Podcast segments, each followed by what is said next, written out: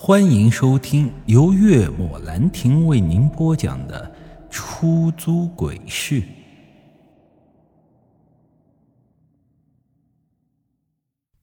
这本来打算先将黑狼送回家之后再跑车的，没想到刚拐出院子，哎呦，我就再次看到了杨淑雨的身影。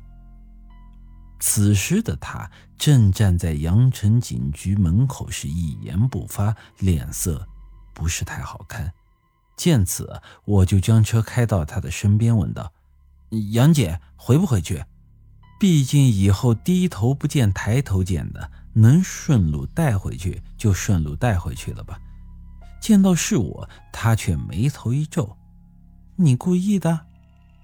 我一脸懵逼：“呃，什么故意的？”你难道不是故意找机会搭讪吗？谁知道他就这么冷冷的一句，我当即就投去一个白眼。哈，我又不是有病，刚才是去朋友家接我的狗，刚好出来看到你。这个女人真不是一般的自恋，虽说有资本吧，但也不至于这样啊，好像是全天下的男人跟你说话都是故意搭讪一样的。当然，我虽然穷。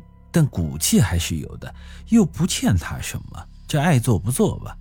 想到这里，我看向他说道：“那不做我就走了，你自己慢慢待这吧。”说完，我就掉了个头，向着来时的方向驶去。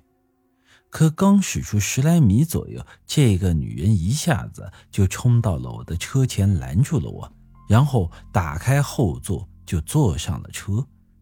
我刚想骂他你是不是有病，就听到他一阵惊呼：“哪里来的狼？”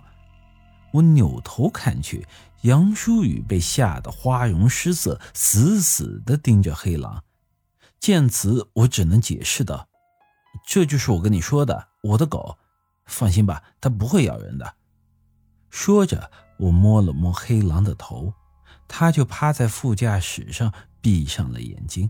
根本连看都懒得看一眼杨淑雨，见到黑狼这副模样，杨淑雨才是惊魂未定的拍了拍胸口。沉默半晌，他开口道：“你这狗是不是警犬？”我摇了摇头：“嗯，不是。它可比警犬厉害多了，很通人性的，能够听懂人说话呢。”从倒车镜中，我看到了杨淑雨，秀眉一皱：“能找人吗？”我愣了一下，“呃，找人，应应该能吧？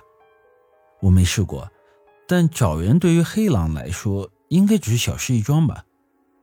我没跟你开玩笑，我要的是闻下东西就能找到人的那种狗。”杨淑雨淡淡的说道。我一阵鄙视。这看不起谁呢？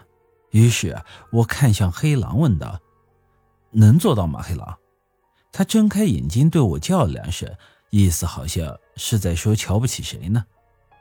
他说：“你瞧不起谁呢？”我对杨舒雨就这么说了。那好，如果能找到，我给你十万块钱当酬劳。听他这么说，杨舒雨很认真地看着我。回到出租屋后，杨淑雨找来了一件男人的外套，扔了给我。这是我老公的衣服。点了点头，我将衣服拿到了黑狼的身前，给他闻了一下。顿时，他双眼中就散发出警觉的光芒，对着衣服是呲牙低吼。见到这一幕，我顿时心中一惊。黑狼的这种反应，我见过不是一两次了。这只能说明杨淑雨的老公并不只是失踪那么简单呢。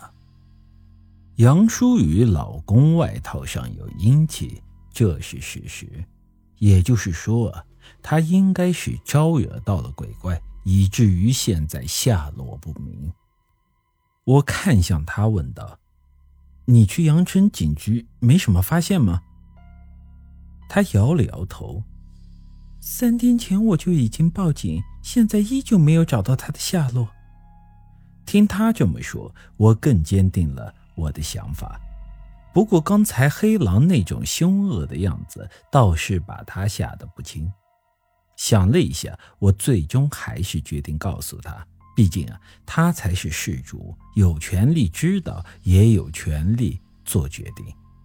我开口说道：“并不只是失踪那么简单，或许他应该是招惹到了不该招惹的东西。”本集已经播讲完毕，欢迎您的继续收听。